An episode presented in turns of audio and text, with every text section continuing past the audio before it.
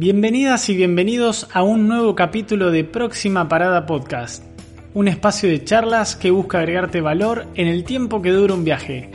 Somos Hernán Mojoli, Ignacio Munareto y Tomás Malio. Próxima estación, emprendedurismo. Hoy contamos con la presencia de Matías Bari, ingeniero químico de UBA, experto en finanzas descentralizadas, criptomonedas y blockchain, cofundador y CEO en Satoshi Tango. Hola Tommy, gracias por la invitación. No, por favor, un placer. Bueno, para arrancar, eh, nada, me quiero situar en el 2009. Eh, ¿qué, ¿Qué pasó ese año? ¿Qué estabas haciendo? ¿Algo importante que te llame la atención? No, 2009, el otro día justo hacía un repaso, necesitaba un certificado analítico de la facultad y no sabía qué año me había recibido. Eh, así que 2009 ya sé que estaba todavía estudiando eh, y no, la verdad que no, no pasaba nada, nada trascendental, digo, a, la luz de cómo el 2022, bueno, sí, estaba estudiando ingeniería y me faltaba poco para, poco entre comillas, ¿no? Para recibirme, después fueron dos años después y, apare y aparece algo eh, llamado Bitcoin. Aparece algo. Sí. ¿Qué pasó bueno, ahí? no, a mí nada, yo no tenía ni, ni, ni, idea, no, no, no me enteré en ese momento, eh, porque lo descubrí varios años después, pero, pero de nuevo con, con el diario de, de, de, hoy, del lunes de 2022, este, era un momento, a mi entender, este, absolutamente trascendental en la historia de la humanidad eh, y, y, y, completamente disruptivo. En el momento, algunos iluminados lo, lo, pudieron visualizar, estoy hablando de 5, 7, 10 personas, que hoy nos enteramos que eran 5 o 10 personas. Este, Satoshi Nakamoto, que nadie sabe quién es, y todos los, los, los este, personajes alrededor que, que, hablaban con él y que, y que son conocidos hoy por, por, su expertise en el mundo de la criptografía, pero que en ese momento eran conocidos en, en, nicho, ¿no? Yo no tenía ni idea y hasta 2013 no, no, supe, no supe de qué se trataba. Me encanta, me encanta primero la sinceridad con la cual está contando, porque mucha gente podría haber dicho y, haber usado eso para decir un montón de cosas, pero y antes de ir a, a Satoshi Tango, eh, quiero saber, digamos, cómo nace tu perfil emprendedor, porque, o sea, más allá de Satoshi Tango, que ahora seguramente charlemos sobre eso, ¿Cómo nació tu perfil emprendedor para armar una startup eh, de este porte? Y tengo entendido que tuviste otra antes de ella. Eh, ¿De dónde salió? ¿Cómo, cómo, cómo surgió? Bueno, terminé la facultad, trabajaba en una empresa de ingeniería y, bueno, viste cuando te, pica el bicho, este, este, en términos de fa familiares, mi, mi, padre siempre tuvo su, su, su propio comercio y, y tenía amigos que ya habían emprendido de forma exitosa, este, bastante, bastante raro, porque son personas que en ese momento tenían, eran muy, eran chicos, ¿no? Veintipico de años, y ya habían tenido éxito, y bueno, el, entorno un poco empuja, trabajaba en una empresa, este, ejerciendo mi profesión, y, y bueno, es eso, viste, este, vos que sos emprendedor también, digo, es como hay algo que te molesta, te pica, te pica la nuca, no sé, viste, no, estás, estás incómodo con la situación, no sé, quiero hacer algo, pero no sé qué. Bueno, me terminé yendo. Me fui al, al, negocio familiar. El negocio familiar no tiene nada que ver con lo que, ni lo que hacía ni lo que hago hoy. Es un, un negocio mayorista, un, este, que, que, en algún momento eh, había importación de por medio, después, bueno, lo dejó de hacer, pero digo, siempre fue el comercio mayorista. Y hice, hice buenas cosas ahí, digo, hice cosas que todavía duran hasta hoy, como el e-commerce de la empresa. Y bueno, la, la, la relación este, de, emprendimiento familiar está en todos los libros de, de administración de empresa, está todo estudiado al respecto, este, termina la mayoría de las veces mal. Y, y bueno, y así fue. No terminó mal porque después, digo, duró un mes el enojo con mi viejo, pero bueno, sí, me fui a los gritos del, del local. Eh, como corresponde, como dicen los libros, como dicen los libros. Eh, y después, eh, ahí sí ya me puse a emprender. en el e-commerce que teníamos en el, en el local, este, había, había, habíamos contratado una empresa para desarrollar el sitio y me asocié con ellos en mi primer emprendimiento, que era una empresa de relojes, que vendía relojes, un e-commerce de relojes. Este, no fue bien, no, no fue bien. Eh, y bueno, uno de, mis socios de ese emprendimiento eh, es mi socio todavía.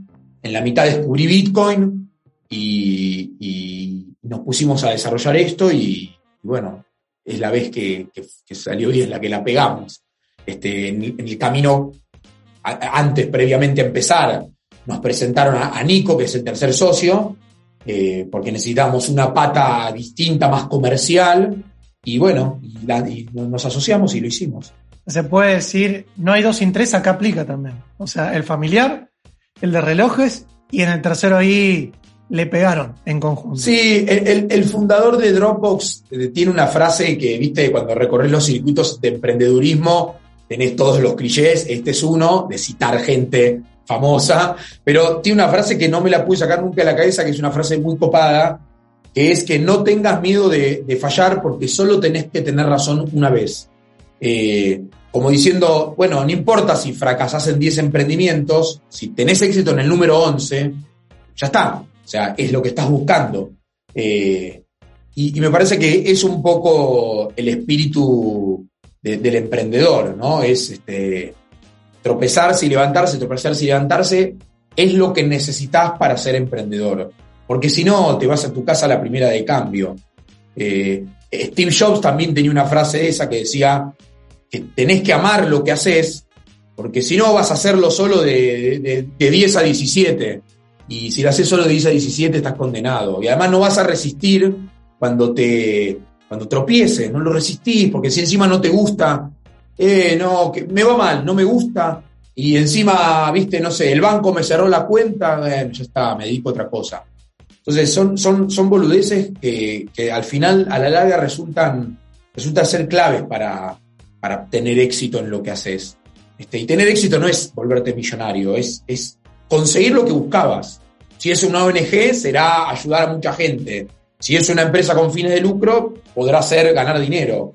Este, también puede ser que subsista en el tiempo, que tenga X cantidad de empleados de este tamaño. Digo, cada uno tiene su propia vara, pero, pero para tener ese éxito es necesario perseverar y es muy difícil. Sí, sumando a, a lo cliché de las frases, otra de Steve Jobs que habla de que hay, que unir los puntos para atrás, o sea que todo pasa por algo y ese fracaso o laburar en este lugar, conectar con el otro, va para adelante. Tiene la clara que solo podés hacerlo hacia atrás. Es decir, no puedes predecir. O sea, el uso que le das a lo que hiciste lo ves después. Eh, eh, eh, habla perfectamente de la tipografía, él habla de la tipografía de, de no sé qué cosa que después la termino usando. El curso de tipografía que hizo en Stanford, en Stanford no sé dónde, la termino utilizando en la primera versión de la Mac, pero no sabía en el momento. Sí, totalmente. Claro, sí, sí. Ahí es mucho, casi de película. Vos ahí nombrabas a uno de los chicos, ustedes son tres, o sea, Mati con quien estamos hablando, que sos vos, Mariano y Nico. Nico. ¿Cómo hiciste vos para convencerlos? Porque vos estabas haciendo algo de tecnología y ahí te picó el bichito lo de Bitcoin haz. Una cosa es, che, bueno, muchachos, hagamos otro desarrollo de e-commerce para vender X. Y otra cosa totalmente diferente es pasar a otro mundo, que es el mundo de las criptomonedas, que tienen parte de tecnología, pero no es el core. Hay todo el corredor. ¿Cómo los convenciste vos? No, no hizo falta. Eh, es una gran pregunta. Lo que creo que nos pasó a los tres es que vimos Vimos algo tan, tan innovador, tan disruptivo, tan divertido de hacer que no hizo falta. Particularmente, yo era socio de Mariano en el otro emprendimiento. Eh, Mariano es programador, programa de los 12 años. Era, no, hacía falta decir nada. O sea, simplemente yo volví de un viaje y, le pregunté si él había escuchado qué era Bitcoin, porque lo había escuchado en las vacaciones. No sabía de lo que le hablaba. Bueno, cuando nos lo pusimos a, ver, yo había visto un poco, cuando él se lo puso a ver, digo, eh, nos pusimos a jugar con eso. Hasta el momento no había, no había intención de hacer nada. Eh, yo lo conocía a Nico porque tenemos muchos amigos en común y, un amigo me dijo, se tienen que sentar a charlar para hacerlo juntos. A nosotros nos faltaba una pata de, comercial. eh, y financiera. Nico tenía experiencia en el rubro, ¿viste? Y, también pasó lo mismo. No, no, no hizo falta, este, como que fue muy, muy natural, porque si bien a mí me pasó que tuve uno de esos momentos así medio cinematográficos de cuando escuché la primera vez Bitcoin, me, fue como un cachetazo de, uy, sí, sí, está pasando, alguien inventó esto. O sea, alguien acaba de, comunicarme, porque yo no lo conocía, pero ya estaba inventado hace cinco años, cuatro años, me acabo de enterar que esto existe y lo inventaron.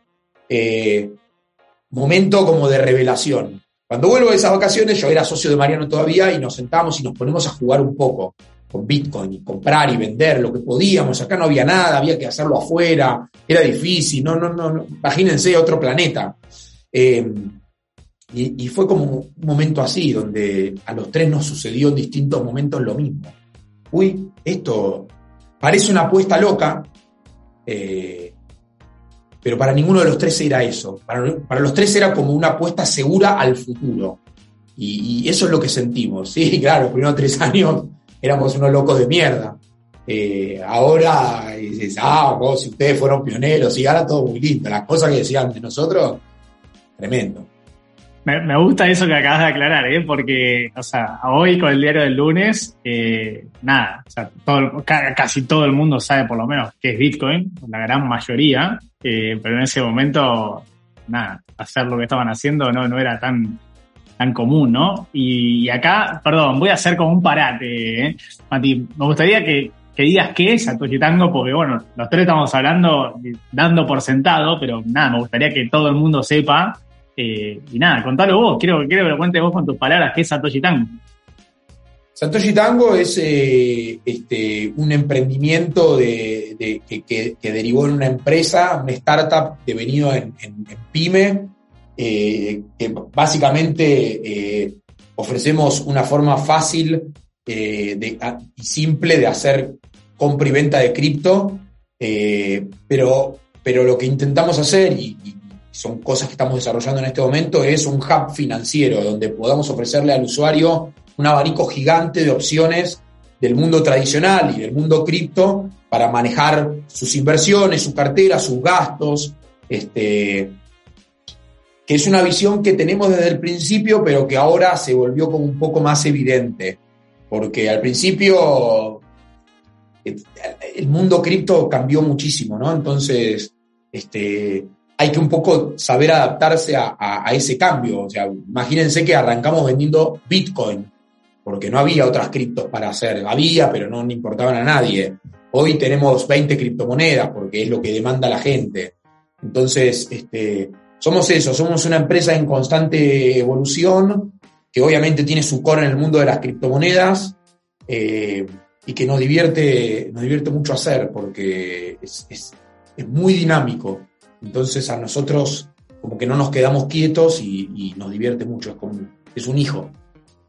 Me, gustaría, o sea, hablaste primero del hub financiero y me encantó, eh, y en paralelo, recién cuando estabas hablando, nada, yo conociendo Satoshi Tango, eh, voy a ser muy sincero, fue la segunda plataforma de exchange de criptomonedas que, que me registré, y es la, la única que uso en Argentina, vivo en Barcelona, pero es la única que uso en Argentina.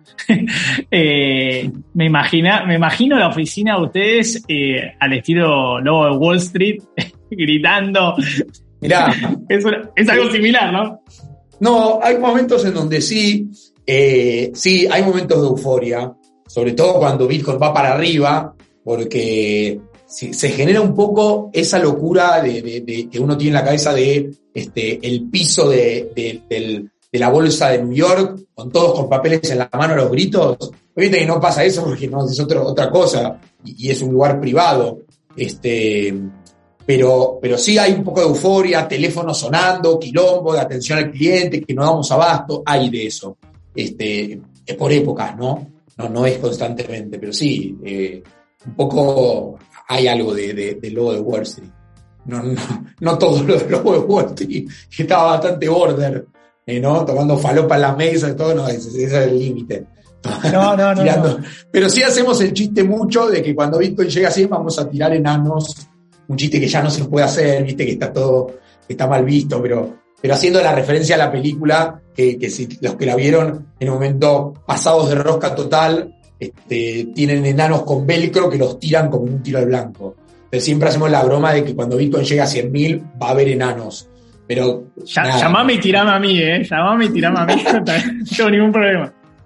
Pero, pero sí, el logo de Wall tenemos esa relación con la película de, qué pasa, pero no, obviamente está lejos de lo que pasaba ahí. Pero sí hay momentos de, euforia, hay momentos de mucha euforia. De, así, de, locura. Yo quiero presenciar si te tira ahí, ¿eh? Así que, así que me, me sumo a eso para estar ahí. Y lo que se me ocurre preguntarte es, porque ahora ya es como una apuesta esto. Cuando llega a 100K, ¿vos cuándo estimás que podría ser eso? Mira, la verdad, eh, no, tengo ni idea. Y, quien diga que tiene idea tampoco tiene idea. O sea, está mintiendo deliberadamente. La realidad es que ves probable que en los próximos cinco años eh, eh, alcancemos ese valor. No es un valor difícil de alcanzar. Hace seis meses valía 69 mil. Estamos a la vuelta de la esquina de 100 mil. Pero bueno, son procesos largos. Yo siempre digo que, la creación de valor genuina es un proceso muy largo. En el medio vemos esto, estos, estos sub bajas de precios ridículos que son este, bastante raros para cualquier industria eh, o para cualquier activo financiero. Eh, y después vemos que todo cae y se estabiliza en un valor y después el piso es más alto que el anterior. Porque en realidad el proceso es muy lento, la creación de valor. Mi empresa no hubiera podido, yo no hubiera podido fundar la empresa si no hubiera habido, yo no hubiera podido fundar la empresa en 2009, cuando apareció Bitcoin. ¿Por qué? Porque yo me, nos supimos valer de, recursos que habían sido armados por otros emprendedores en otros países que no hubieran estado en ese momento, en el 2009. Y de igual manera que si vos hoy querés hacer una compañía de venta de pasajes de aéreos que cobre solo en Bitcoin, si no existen los Satoshi Tango del mundo, tampoco lo puedes hacer porque nadie puede pagarte en Bitcoin. Entonces, hay como una especie de construcción sobre lo construido, este, donde todo el mundo eh, de forma este, mundial colabora sin saberlo o a sabiendas de que lo está haciendo, pero es un proceso lento. Entonces, ese proceso donde Bitcoin termina valiendo 500 mil dólares, es un proceso porque realmente se creó un ecosistema y hay una, un casos de uso y gente utilizando esto eh, que hace que valga como consecuencia de todo eso 500 mil. Ese proceso es lento. Ese proceso no pasa de la noche a la mañana. La televisión, que es, hoy está como de, ¿no? de, vuelta ya, está, de capa caída, pero digo, en su momento era el medio de comunicación, tampoco creció. Este, en dos años todo el planeta tenía televisor. No pasó así. Entonces, si todo el planeta no tiene televisor, vos no podés este, armar programas de televisión, no hay negocio detrás de telenovela, no existe Sprayet vendiéndote cosas dentro de... Todo tenía que esperar que algo suceda. Y bueno, ese es el proceso que estamos viendo en vivo y en directo, que creo que es la diferencia. Porque toda la industria de la televisión, los que estaban en el medio lo, lo vieron. Yankelevich lo vio. Nosotros que estábamos como usuarios no veías nada, pero Internet hoy permite que todo este proceso se vea en vivo. Y eso es lo que vemos todo el tiempo, pero son procesos muy lentos. No sé si contesté cuándo va a estar en... Estabas esperando diciembre 2024 y yo... Es que yo, yo me, había, me ilusionado con la imagen de Tommy volando por los aires con el casco, viste, cual circo. Después, si llegara a 100, tiene como dijiste más o menos 5 o 6 años para entrenar, para volar. El día de mañana no se sabe. Pero, no, no, no, responde, no, no solo responde, pues nadie tiene la bola de cristal, explica que es lo que buscamos mucho nosotros, porque a veces esto, mucha gente lo piensa de dos maneras. Uno que es la timba y que la, otra es que es la solución mágica a todos tus problemas. Y eso no, no es así, no se va a dar, vos lo explicaste muy bien, que depende de un montón de factores y cómo esto se va agregando valor y tiene esa curva de crecimiento como pasa con cualquier medio con lo que vos lo comparás o con cualquier nuevo producto o servicio. O sea, el celular creció mucho más rápido que la televisión, por ejemplo, porque uno ya había estado adoptando otros artefactos. Entonces me parece que lo que está bueno que ustedes están creando, y vuelvo a algo que decías recién, y hago un doble clic, es, me parece que esto les dio el pie a ustedes para hablar de hub financiero, y te quería preguntar de qué trata eso. Bueno, la, idea es que, la gente de Satoshi Tango haga más de lo que hace hoy, incorporando la posibilidad de pedir un préstamo, la posibilidad de una tarjeta Visa para gastar cripto o fiat, la posibilidad de, acceder a, otro tipo de inversiones como acciones, bonos este, y, demás, y, ofrecer una experiencia más que, abarque más que solo lo que es cripto. Obviamente que el, core de la empresa es criptomonedas porque es lo que sabemos hacer. Y, pero bueno, a medida que vamos avanzando, vamos aprendiendo a hacer otras cosas y, y, vamos intentando incorporar eso en la plataforma, porque entendemos que tenemos, tenemos usuarios que entran en Satoshi Tango a comprar cripto, pero después hacen la compra de acciones en otra plataforma. Y la idea es, che, no, quédate acá, compra acá, acá tenés todo. Vendiste tu, eh, tus Ethers porque están bajos y querés comprar acciones de Apple, bueno, hacelo con nosotros, vendé y compra acciones. Y, esa es la, nuestra visión, este, que también abarca, lo que es la banca, banca digital, este, esta posibilidad de, interconectarnos con el sistema bancario y pero bueno, todo eso que es lo que nosotros llamamos el mundo de finanzas tradicionales, que ahora en Crypto Twitter ya se habla de TradFi, como se habla de DeFi para hablar de finanzas descentralizadas, hablan de TradFi, término que aprendí hace un mes, eh, está muy regulado, ya existe hace 100 años. Entonces, nosotros que somos emprendedores, tenemos que hacer algo que cuesta muchísimo más. Digo, es como, bueno, nosotros acá, todo lo que estamos charlando acá, somos emprendedores, pero a ninguno se le ocurrió poner un banco porque poner un banco es un quilombo. Bueno, nosotros estamos en ese universo y ese universo es un quilombo. A medida que la empresa crece, nos animamos a, meternos en, terrenos inexplorados para nosotros, pero muy conocidos para todo el resto, como este, vender acciones. Pero vender acciones implica estar bajo la órbita de la CNB y cumplir un montón de cosas que ya existen.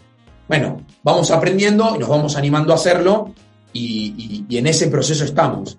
Eso tiene más que ver con nuestra personalidad de, ir buscando todo el tiempo algo para hacer, porque nos divierte muchísimo este, esto. Salir de la zona de confort y no, no, no aburrirnos. Eh, a veces es muy desgastante, a veces querés tirar toda la mierda, pero, pero bueno, evidentemente en la balanza son más los buenos momentos que los malos qué sé yo, creo. Qué, lindo y qué difícil, ¿no? Lo que, lo que estás contando, porque en el ambiente, o sea, tener una comunidad, eh, digamos, ya establecida, que obviamente quieren que siga creciendo, eh, y ahora están abriendo un poco más el abanico de, para que haya más oportunidades. Me encanta lo que decís, porque he utilizado acá en Europa una, bueno, que es más banco digital, pero que permite hacer compra y venta de criptomonedas y compra y venta de acciones lo cual me llamó la atención, pero está buenísimo porque es solo en un solo lugar. Entonces, como vos decías, recién lo contabas, decía, wow, o sea, qué locura, eh, alguien que lo esté diciendo tan claro, ¿cómo, hace, ¿cómo hacen para...? Porque la comunidad que tienen es excelente, pero alrededor hay un montón de monstruos que están compitiendo y, de lo que estás diciendo creo que hay como muchos grandes players que podrían competir o meterse, ¿no? En ese ambiente. Sí, a ver, una, una de las cosas que, aprendimos y que nos repetimos todo el tiempo entre, con mis socios y yo, y nos repetimos en voz alta, es, nadie se queda con todo, en ningún rubro, de nada. No hay un jugador que se queda todo. No le pasa a Coca-Cola, que tiene 120 años, tiene la, la, gaseosa más rica que hay por, por, por afano, fanático de la Coca-Cola, acá se baraja la posibilidad de poner una máquina de coca en la oficina, no la hemos podido conseguir, pero digo, para que ese nivel de fanatismo. Eh, y así todo, eh, eh, a Coca-Cola se le llenó el culo de preguntas cuando este, Villa del Sur empezó a, sacar las, bebidas saborizadas. Les empezaron a comer mercado. Entonces, primero es eso, que de nuevo, nos lo repetimos muchas veces porque todos queremos este, ser el número uno, todos queremos comernos todo, pero hay que entender que hay momentos, hay estrategias, hay ganas de hacer ciertas cosas eh, y, hay que también saber qué es lo que uno quiere, cómo lo quiere, hacia dónde va. Y no, no es algo que todavía tengo claro, pero sí es algo que tenemos un poco más claro que hace ocho años y fue mutando y fue, este, y nos fuimos adaptando a, che, nosotros pensábamos que queríamos eso, pero no queríamos eso, o sea, no estamos dispuestos a, a, hacer Elon Musk y dormir en la oficina cinco veces por semana. Para, digo, parece una. Todos imaginan el unicornio. todos imaginan la carrera a ser una empresa de un billón, cotizar en bolsa, vender todo. Y, y, yo pensaba que quería eso. Después nos dimos cuenta que lo que demanda hacer eso no era lo que queríamos. Este, ser un unicornio demanda este, dedicar tu vida a, eso solamente, con un nivel de, concentración y de foco que no es para cualquiera. Así todo, nosotros somos, este, trabajamos 24/7, yo digo, tengo días de 18 horas, no, no, o sea, no, se trata de eso, es, como una vuelta más que eso. Y nos dimos cuenta que no, que no, que no teníamos esa intención. Entonces hay que tener un poco en claro eh, hacia dónde vas, qué querés, cómo lo querés. Entonces, vos tenés otros jugadores en el mercado, ahora sí, enfocándome en la respuesta a, tu pregunta, pero a veces parece que hacemos lo mismo, pero no hacemos lo mismo, no apuntamos al mismo público, no tenemos las mismas, los mismos este, eh, KPIs, ¿no? Estos, los índices de performance de la compañía, que, que o sea, ¿alcanzamos el objetivo o no? Pero ¿cuál era el objetivo mío y cuál era el de otro? Hay, compañías que están enfocadas en conseguir usuarios y perder dinero. Y eso está perfecto, es súper válido. Pero yo no compito con eso, porque no puedo competir con eso, porque no es mi objetivo. Nosotros no levantamos nunca una ronda de inversión y esto fue a conciencia, porque nos sentíamos más cómodos con este modelo. Entonces, bueno, sí, obvio que eh, eh, eh, todos te, sacan clientes y, en algún punto tenés contacto, en el sentido de que haces muchas cosas parecidas, pero bueno, eh, así es la vida, digo, existe Pizza Hut, existe, no sé, eh, Kentucky, y la gente abre pizzerías igual, y la pizza existe hace 500 años. No es que no vendés pizza porque otro vende más pizzas que vos. Y es algo que lo digo, me lo estoy diciendo a mí mismo, porque a mí también me agarra dolor en el estómago cuando, cuando vos ves la competencia, los fondos levantan y sale y otro aparece un nuevo competidor y si la concha de la lora, ¿entendés? Basta de esto. Es así, todo el mundo tiene competidores y todo. Por suerte tenemos excelente relación además, que no es poca cosa. Digo, tenemos chats de, todos en WhatsApp, este, participamos mucho en la cámara, en la cámara FinTech, este, y tenemos una, algunos nos conocemos hace muchos años, este, la verdad que hay como una cuestión de cordialidad este, que, se mantiene, hay como acuerdos tácitos que no se, no se rompen. Digo, no, ninguno hace referencia en sus, en sus promociones y publicidades a, otras compañías. Este, que tampoco sería lo peor del mundo, eh, pero digo, eh, bueno, es una cuestión de, cordialidad. Y me escribe Anita de marketing diciendo en serio tenés que insultar así como dijiste recién. Ah, pero bueno, es una cosa. Hay que romper, nos hacemos cargo de que, esto A la gente le gusta, le gusta, es un tipo normal, dice, no, no. Mira. Si no, tiene el cassette, tiene puesto el cassette. Claro, claro. Yo, vengo del palo del marketing y la comunicación también, y hay algo también que está dando, que es todo, es todo un loop, viste, todo vuelve, son modas.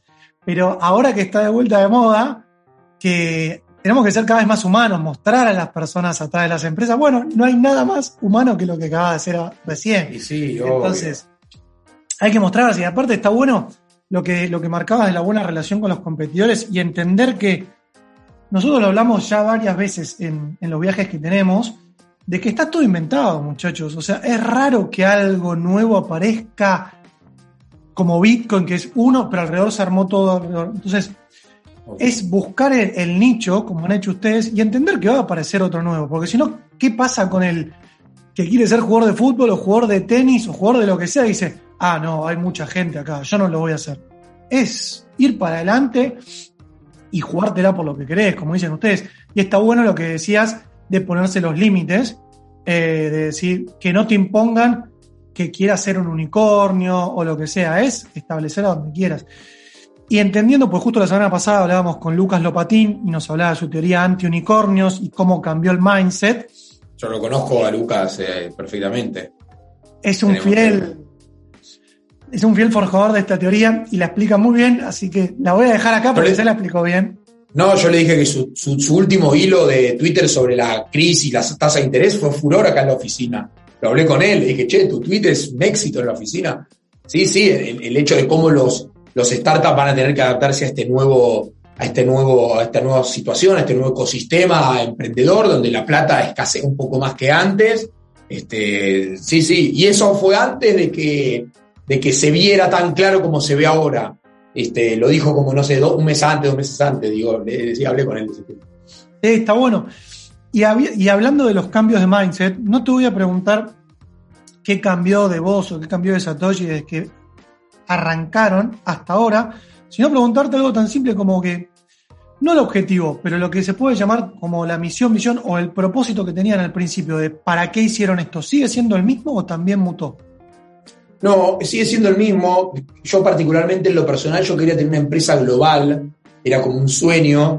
Este, en el mundo cripto, como, como está todo el planeta colaborando y como es una cosa sin fronteras y es nativa de Internet, inmediatamente empecé a tener mucha relación con proveedores, con gente de afuera, con, digo, y eso siempre es algo que me gustó. Eh, después, el cachetazo, de, el, baldazo de, realidad, nos hizo darnos cuenta de que la empresa global, la empresa mundial y todos, sí, está buenísimo, es un quilombo, no, no, no sale, no es que andás así expandiéndote como si fuera el TEG jugando en el living de tu casa. No, no, no es fácil, es difícil, no importa si tenés la plata, si no la tenés, hay un montón de cuestiones. Para empezar, tenés que tener el talento, y eso nadie te va a decir si lo tenés o no. capaz que te crees que lo tenés y no lo tenés, y eso no lo sabés. O sea, y nadie te lo puede evaluar tampoco, porque no es algo medible, no hay un test a ver si tienes el talento para llevar adelante esta compañía que decidiste llevar. Y después, obviamente, que en muchos casos hace falta dinero, eh, a veces no, a veces es más orgánico. Eh, la realidad es que eso sí creo que cambió. No, nos dijimos, che, ojo, eh, la empresa en 20 países es producto de muchos años de laburo y de, suerte y de talento y no sé si tenemos todo esto. O sea, vamos a, empujar para que sí, pero también hay que saber este, decir, che, yo, ¿entendés? No, no me da para jugar en la Premier League. O sea, puedo jugar acá, no tiene sentido que me vaya a probar al, al Arsenal. No voy a jugar. O sea, es difícil decir eso, para empezar porque por ahí en el mundo fútbol es un poco más fácil, la gente ve a un tipo jugar y no, no, no. Acá no te pueden saber qué es lo que necesitas para hacer eso, no lo sé, es un intangible, qué sé yo. Experiencia, ¿se puede aprender eso? ¿O, lo tenés que tener innato? Eh, bueno, no lo sé. Lo que sí sé es que nosotros los millennials tenemos esta cuestión de un poco de ansiedad, de todo ya, ya. Eh, la, película de, Social Network, la historia de Facebook, para mí arruinó muchas cabezas, entre, entre, entre aquellas la mía. Eh, esta idea de que, de que las cosas se dan como muestran en la película. No, para eso se dio con Facebook, que vale 200 billions.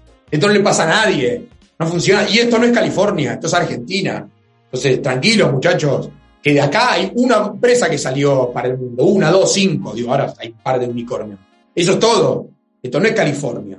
Entonces, bueno, hay que entender eso también. Hay que saber dónde uno está, a qué estás dispuesto, para qué te da la cabeza, para qué te da el bolsillo, para qué te dan las ganas. Eh, entonces, todo el tiempo vamos cambiando, porque vamos aprendiendo un poco más de nosotros mismos. Eh, nos damos cuenta que esto, esto tiene que esperar, va a venir con los años, va a venir con la experiencia. Eh, Mark Zuckerberg montó la compañía que montó, pero es la excepción, no es la regla, es un fuera de serie. Es un tipo que no solo programaba bien, sino que ahora es el CEO de su propia compañía, algo que no le pasó a los fundadores de Google. A los fundadores de Google dijeron, gracias muchachos, hasta acá, vamos a poner ahora a la gente que sabe, vamos a poner un tipo de 60 años que hace esto hace 40, eh, y, que está bien igual, pero digo, estamos hablando de cosas que no le pasan, no pasan. Esto es como querer, o empezar a jugar al fútbol y querer ser el jugador del Manchester City. Bueno, puede pasar y puede no pasar, y si terminas jugando en el Corinthians, sos exitoso igual. No tenés que llorar por los rincones porque no terminaste en el Manchester City. Ahora, hay un momento en donde te bañás de realidad, porque sos chico, querés jugar en el Manchester City, jugar en Europa y ganar palos verdes. En un momento ese jugador dijo, che, no me da para esto, así que voy a hacer lo mejor que pueda con lo que tengo.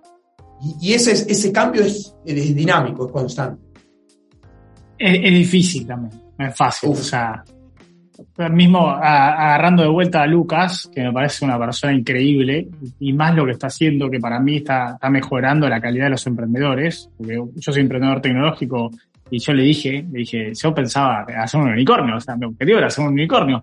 Y es una taradez, es una taradez focalizándose eso, y mismo me gusta mucho lo que él dice, prefiero tener una empresa que valga 100 mil millones de dólares que tener una que valga mil millones de dólares.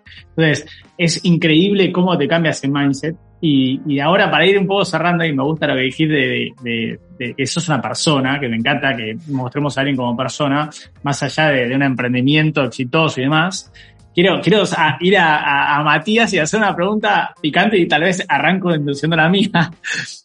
¿Algún momento difícil en el mundo de inversión de cripto eh, que hayas tenido a título personal que digas, no, no sabes, cuando se fue a tanto me, me quería matar? Y yo voy a, hacer, voy, a, voy a arrancar tirándote la mía. Cuando se fue a 69, leyendo, pum, estaba muy metido en el tema y de repente alguien me dice, mañana se va a 75. Y esto lo cuento para hacer un poco de educación financiera en función de lo que dijiste antes vos. No, no, no, la gente no sabe nada de lo que va a pasar. No sé cómo Mañana se va a 75. Ah, bueno, vendiste tu casa entonces, compraste. No, hay manera. Totalmente, totalmente. Bueno, yo fui y compré, eh, por suerte no compré mucho, pero nada, toda esa plata, esa plata, sigo teniendo el Bitcoin, pero digo, qué locura, ¿no?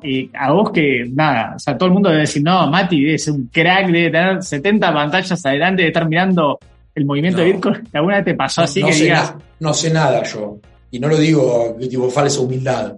No, no, soy un tipo que viene del mercado financiero, no, no, puedo leer un gráfico en términos de ondas de Elliot y de, este, onda de tipo más latón, onda 3 de No tengo ni puta idea. Sí, sí sé lo que muestra el gráfico, pero el gráfico muestra lo que pasó, no lo que va a pasar. Entonces, me la paso viendo gente hablando de lo que va a pasar y después pasa o no pasa, ¿viste? Es como, bueno, a veces sí, a veces sube, a veces baja. En, en ese sentido, no, no, no, no, eso es una fantasía. ¿no? De hecho, mucha gente a mí me llama para confirmar, che, quiero comprar, pero es un buen momento. Y yo no tengo ni puta idea, ¿cómo puedo saber? Digo, yo creo que hay que comprar eh, criptomonedas, porque creo que es el futuro. Ahora, si ahora está más abajo que lo que va a estar dentro de 10 días, no hay manera, si no, no tendría una empresa, me dedicaría a hacer eso. O sea, eso no lo sabe nadie. Este, y eso es muy importante de decir, no lo sabe nadie. Ahora, yo sí creo que en cinco años Bitcoin puede valer más de 100 mil dólares, lo creo. Ahora, si, si, lo sé con certeza y no, yo no vendí mi casa para comprar Bitcoin y esperar sentado, porque no soy un idiota. Eh, una vez hice un panic sell cuando Bitcoin cayó, ya lo que te voy a decir ahora, de 120 dólares a, a, 60, a 80 eh, en una tarde y rebotó y yo hice un panic sell como un boludo y quedé enganchado. O sea, panic sell, para los que no se escuchan, es vender todo asustado, pensando que se va a cero.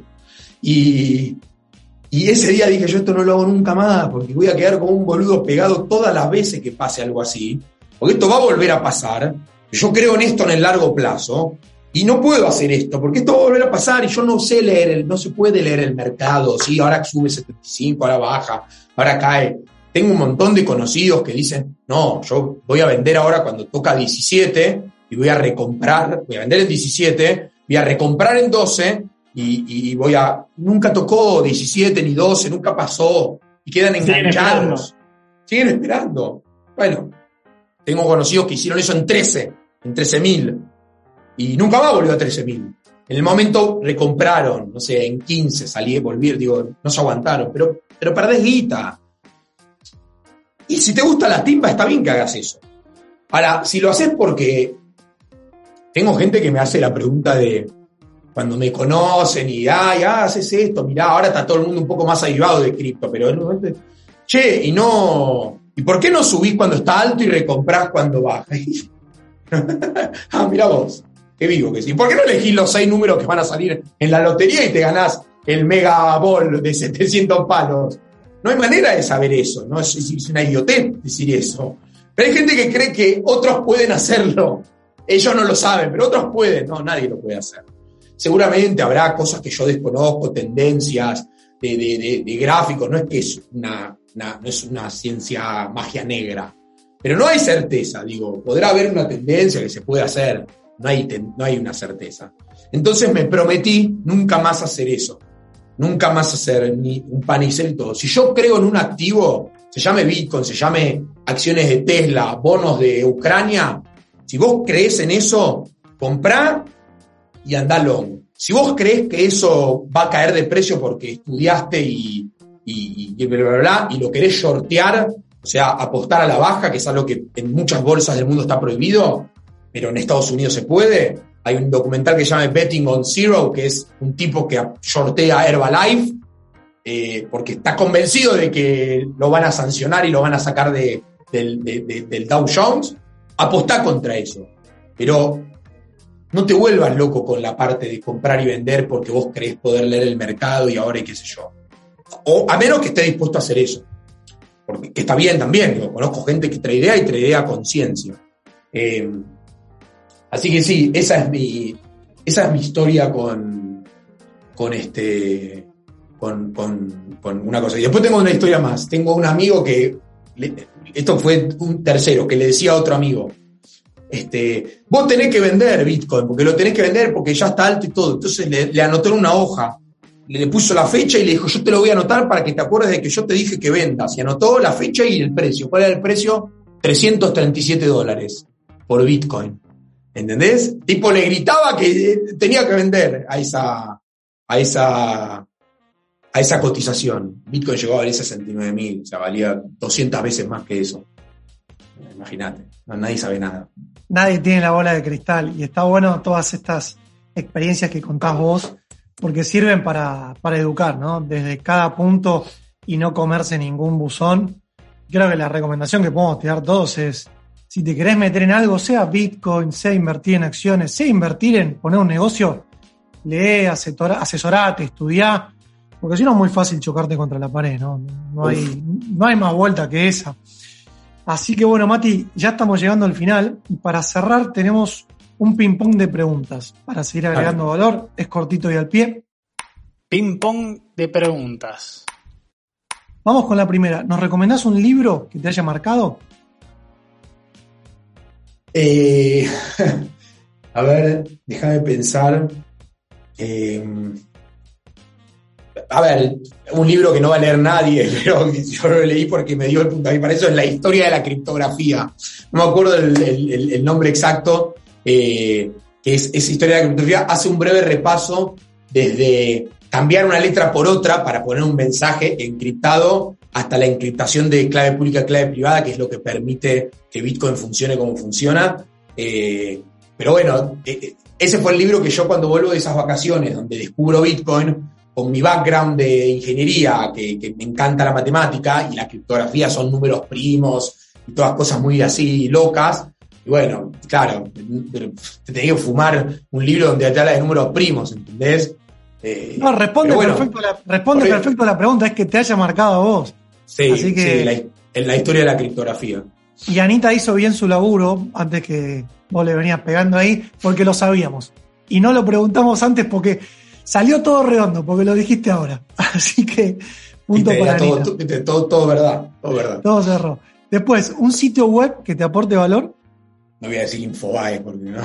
No, cualquiera. No, diarios han salido un montón, ¿eh? O sea, no, no. Bueno, mira, eh, hoy, hoy por hoy, eh, de nuevo, por mi actividad y porque me gusta, porque al margen de que estamos hablando de esto y de emprendedurismo, a mí me encanta lo que hago. Yo consumo mucho de lo que hago todo el día, ¿no? Que soy el tipo que se va a la casa y no quiere hablar del trabajo. Eh, Twitter es, este, es espectacular. Twitter es, para mí, la mejor red social por afano. Este, es una fuente de, de noticias, de información, de opinión, pero, pero ¿no? Esta capacidad de leer a cualquier persona del planeta, decir lo que quiere decir en cualquier momento, nada, es espectacular, es algo que era impensado hace 30 años, ¿no? No te enterabas de un carajo porque no sabías nada de nada, vivías muy aislado, encima en este país donde no es que somos el, el corazón del mundo, entonces las cosas llegan tarde. Twitter es definitivamente un, sitio, o sea, también es una aplicación, pero digo, es un sitio web. No, es, perfecto. Es, espectacular. Y lo, resume bien, porque ahí vos tirabas diario, bueno, Twitter te resume todo. Diario, revista, conocimiento de izquierda, derecha, de blanco. Es, cierto que tenés mucho sesgo, ¿no? Uno sigue a los que le gusta lo que dicen y tenés sesgo. Pero bueno, cuando uno abre la el diario que elige es lo mismo.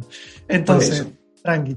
Y la última, una aplicación que te sea útil. O sea, más allá saquemos Twitter como app, sino una aplicación. Satoshi va de por sí, ahora otra que tengas ahí dando vueltas. Eh, no, la verdad que el, uso como muy poco el, tema de aplicaciones. Digo, debo tener tres, cuatro aplicaciones que consumen todo. Eh, obviamente WhatsApp, eh, Slack, que es para como WhatsApp para trabajar.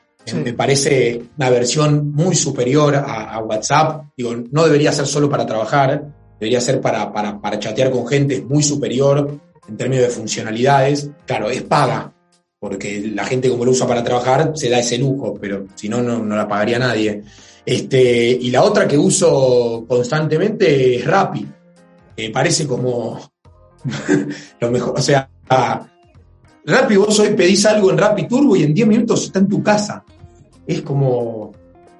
Tecnología al palo, ¿no? Capitalismo más tecnología en su máxima expresión. O sea, o sea, me parece este, genial. Digo, había una necesidad de gente que está dispuesta a pagar para tener algo en 10 minutos y gente que está dispuesta a trabajar de eso. Y, digo, es lo que venimos viendo en los últimos 15 años, ¿no? Con Uber, con Rap, con, con, todo eso. Pero, pero muchas veces, cuando la, ahora porque está funcionando, pero cuando uno emprende y dice, voy a hacer un servicio que te lleve en 10 minutos y que tengas que pagar para eso. Y decís, pero ¿quién mierda va a usar eso? No loco. ¿Quién está tan apurado para pagar porque llegue cosas? Bueno, ¿viste? después uno descubre que sí existe eso. Obviamente que en el camino hay otros emprendimientos que supusieron cosas, hipótesis que no se cumplen. Pero en ese sentido, soy, soy un gran usuario de, de, de, Rappi. Me parece esto, que, que había una, una una necesidad en términos de llevar, de traslado, de mensajería, eh, al margen de la parte de la comida, pero de mensajería que, se usa. De hecho, creo que Uber, hoy cuando vas a pedir un auto, te dice si mandas un paquete o va una persona. Porque, porque, y de hecho, tengo entendido que este, eh, la parte de Mercado, Mercado Libre, con todo su, su hub eh, de plataforma de pago, más envíos y demás, empiezan a utilizar también servicios de terceros que se dan cuenta que está toda la, infraestructura armada, che, ¿por no llevas el paquete en vez de llevar este, la ensalada? No cambia nada. Eh, así que nada, es una, son esas tres aplicaciones, no, no uso mucho más el teléfono. Este, de hecho, Twitter, Twitter es la otra aplicación que uso. Hace poco, hace poco estuvimos viajando con, Mati de ShipNow, que, bueno, nada, ellos están metidos en logística disruptiva y viene un poco atado a eso, eh, cómo está cambiando ¿no? la, logística también en el mundo por la velocidad que la, gente lo necesita. Así que me, encantó cómo, cómo cerraste. Pero bueno, Mati, nada, estamos llegando al final y, bueno, como este, este podcast se llama Próxima Parada, queremos saber cuál es la, tu próxima parada. Oh, Dios, qué sé yo. La verdad que nosotros tenemos la idea de, todavía las ganas de llevar a la empresa a ser una empresa de, otra dimensión, de otro tamaño. Estamos en un proceso de aprendizaje enorme. Hoy la empresa tiene 50 personas. Es algo impensado para nosotros, este, que éramos tres. Comenzamos siendo tres y fuimos tres durante muchísimo tiempo. Nosotros no recibimos inversión, por lo tanto este crecimiento es un crecimiento orgánico, pero independientemente si hubiéramos recibido el dinero para contratar a estas personas, eh, que hoy son parte del, paisaje del equipo de Satoshi Tango, la realidad es que nosotros como, como emprendedores, también nuestro día a día cambió. Nosotros pasamos de ser gente que hacía todo, porque cuando emprendés, limpias el inodoro y después te sentás en el, con el gerente del banco, con la misma cara. Y, y eso cambió. Nosotros hay tareas que ya no hacemos, que las delegamos, que tenemos gente que, ya no podemos, no tenemos el tiempo. Y es un aprendizaje, es un aprendizaje tremendo para nosotros, todo, o sea, seguimos aprendiéndolo, manejar gente, equipos, coordinar, hacer reuniones periódicas, pero no convertirte en la Unión Soviética para que todo sea una reunión constante en la que no se llega a nada. ¿Cómo haces para equilibrar entre me tienen que contar en qué andan, pero no puedo demorar el proceso de toma de decisiones? Y bueno, estamos en ese proceso, tenemos un coach que es un fenómeno fuera de serie, que nos ayuda, que nos ayuda muchísimo en, a aprender, a sacarnos vicios nuestros, a, incorporar cosas nuevas.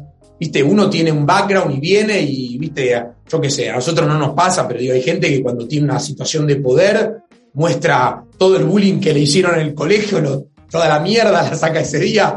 Ah, ahora van a ver. Y, te pasa, digo, uno tiene, viene con cosas, bagajes y hay que saber administrarlo. Digo, no es algo que justo nos pase a nosotros. De hecho, eh, eh, muchas veces no, no, el equipo nos destaca como la apertura que tenemos. Eh, esa es nuestra próxima parada. Seguir creciendo, ser el doble, el triple de lo que somos hoy, la empresa que somos hoy. pero bueno, es, estoy hablando de, un desafío este, tan o más difícil que lo que ya hicimos. Entonces. súper, súper merecido, súper merecido y súper lograble. Yo estoy seguro que Satoshi Tango va, a lograr mucho más de lo, de lo que viene haciendo. Así que, pero bueno, nada, de verdad, muchas gracias. Voy a ser más formal ahora, Matías Bari, por ser parte de este podcast. Eh, y bueno, nos encontramos en la próxima parada. Muchas gracias por acompañarnos en este viaje. Si te gustó, te invitamos a compartirlo en tus redes sociales para que seamos más los que sumemos valor. Si querés conocer más viajes, puedes entrar en próximaparadapodcast.com. Te esperamos en la próxima parada.